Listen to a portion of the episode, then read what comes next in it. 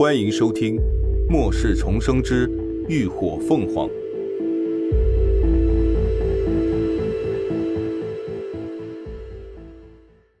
第二百三十集。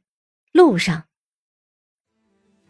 秦志远拿着车钥匙开了车厢门，拉出了折叠梯，几人迫不及待的登上了车，顿时又被车内奢华的配置闪瞎了眼。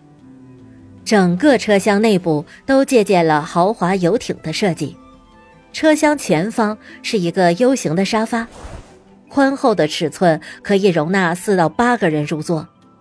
折叠茶几拉伸靠坐后，又能变成一张宽大的双人床。车厢中段则是一个设施完善的厨房，各种餐具设备都一应俱全。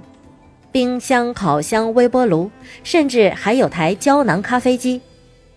而厨房斜对面是两层收纳柜，打开后还可以改装成两张简易的单人床，既不占空间，又非常方便。再往后是一个一米宽的过道，过道的左边是个内置洗衣机和洗漱台，右边则是淋浴卫生间。空间虽然有限。但设施十分精良。最后，车尾是一间独立的隔间，内置一张两米二宽的大床，和墙上还有简易的衣柜。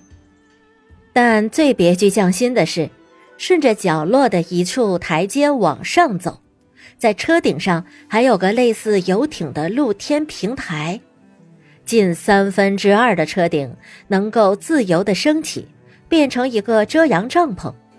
下头放置可折叠的沙发、茶几，人坐在上头既舒适又惬意。身处在这样的空间内，大家已经激动的不知道该如何用言语表达内心的兴奋了。那感觉就好比平时都住惯了砖瓦平房，结果突然有一天就住上了五星级的总统套房，那滋味儿别提多美了。云舒看着厨房里的各式设备。欣喜之余，又忍不住啧舌：“哎呦，这么多电器用电，那得消耗多少油啊！” 没事的，云姨。林鸾笑着拍了拍他的肩。车顶上还有一组太阳能电池板，车内还有蓄电池，日常用电是完全够的。你放心用吧。云舒顿时欣喜。这样一来，即便是在路上，也能随时准备烧菜做饭了，再不用让孩子们天天啃干粮了。哎，那我现在就叫秦大哥拿点厨具和食材，给你们做晚饭啊！说着，他转身就要去车顶上找人，林鸾却开口唤住他：“哎，爷爷，不用了，我这什么都有，你要啥？”他一边拿出锅碗瓢盆，一边问道：“那要不我们晚上吃鸡？”他空间里的活鸡活鸭再不吃就快泛滥成灾了。心念一动，林鸾直接从空间里捉出了两只肥硕的大公鸡。大公鸡一失了自由，便使劲扑腾，嘴里还喔喔喔的叫个不停，顿时将车顶上的人都吸引了下来。哇，哪来的鸡呀？乐乐一脸雀跃的凑过来，为了证明这不是梦，他愣是冒着被鸡捉的危险，伸手摸了一把他粗壮的大长腿，口水泛滥。哇，是真是活的？林鸾失笑，当然是活的了，我刚从空间里捉的。哇！那你空间能养鸡啊？黎静扬起了柳眉，也是一脸惊讶。我还以为你的空间就是一个密闭的小仓库呢。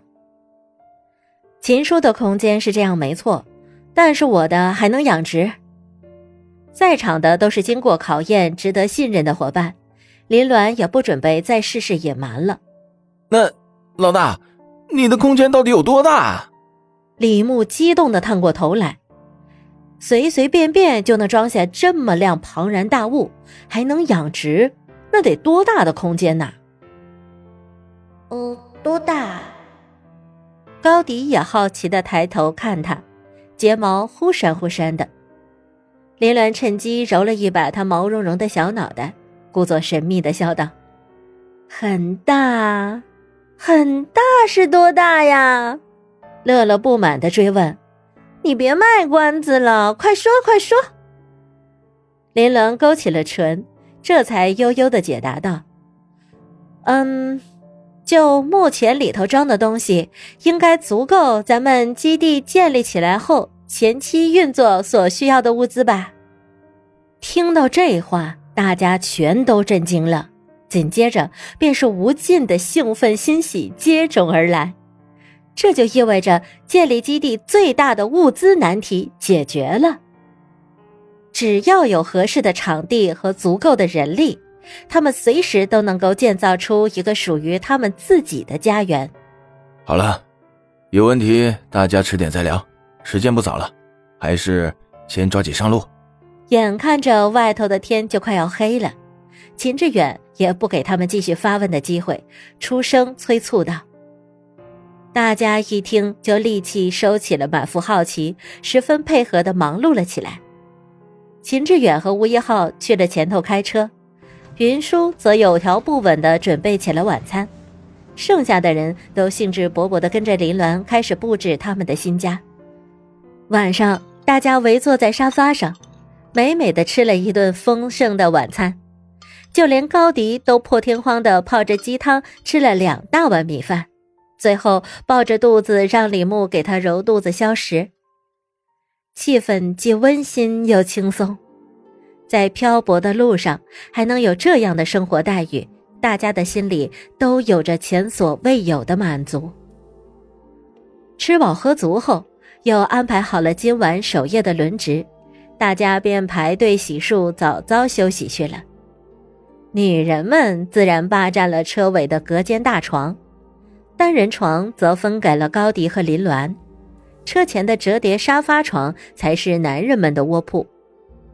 临睡前，林鸾又进了一趟空间，查看血藤的情况。自他从实验室回来，就一直恹恹地泡在浴缸里头，几乎不怎么动弹。也不知道是吸食了异能提升剂的原因，还是被那姓荣的给踩坏了。当时那一脚确实用力的很。连他脑门上的两片小嫩叶都被踩掉了，如今光秃秃的，又成了一根棍儿。林鸾自然心痛不已，早知道这小家伙被伤得这么重，就应该把姓荣的削成人棍。气愤之余，他又不免自责，终归是他一时大意，没有照顾好他。朝水位下降的浴缸里灌了些灵泉水，林鸾想了想。又取了些粉精混合了进去，只希望小家伙能够早日恢复元气。他还想着把他介绍给大家呢。接下来几天，他们一直都在路上奔波着，有了房车，自然便利不少，不需要再特意找地方休息过夜。更重要的是，三餐也不用再将就了。勤劳的云大厨总能准备好热乎乎的饭菜。进入七月后，天气开始越来越热了，气温一度拔高到三十七八摄氏度，即便是站着不动也能挥汗如雨。大中午时，要是在太阳底下走一圈立马就能头昏眼花，分分钟中暑。而林鸾知道，这还只是个开始。等到了八月份，天上的烈日能把人活活烤干，水资源会一度匮缺，届时水系异能者的地位将会发生翻天覆地的变化。感谢您的收听，下集更精彩。